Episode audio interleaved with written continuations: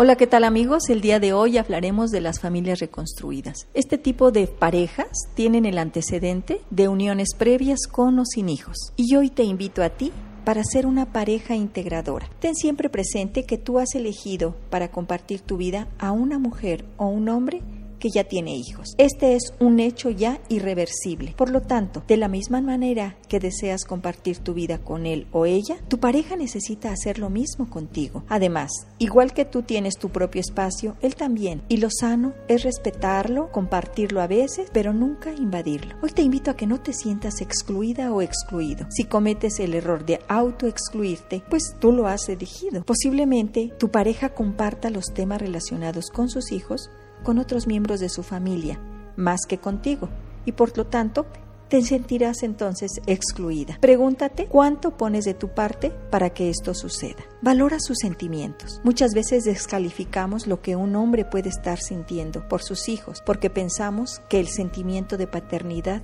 es distinto al de maternidad. Puede que así sea, pero no por eso es menos intenso. Por lo tanto, si de verdad lo amas, facilita un vínculo que es tan importante para él. Hoy te invito a ti a que ocupes tu lugar. Muchas veces se confunde el lugar que ocupamos en este tipo de relaciones. Eres la pareja de su padre o de su madre, pero no eres ni su padre ni su madre. Por supuesto que esto es diferente si alguno de ellos está ausente y los niños viven contigo, pero si no es así, tu lugar es el de una persona que los quiere mucho, los cuida y con la que los niños pueden contar. Bien amigos, por hoy es todo. Mi nombre es Irma Quintanilla González, especialista en medicina familiar y terapeuta familiar. Gracias por visitar mi página www.saludintegralvidifamilia.com donde encuentran temas y entrevistas con profesionales de la salud.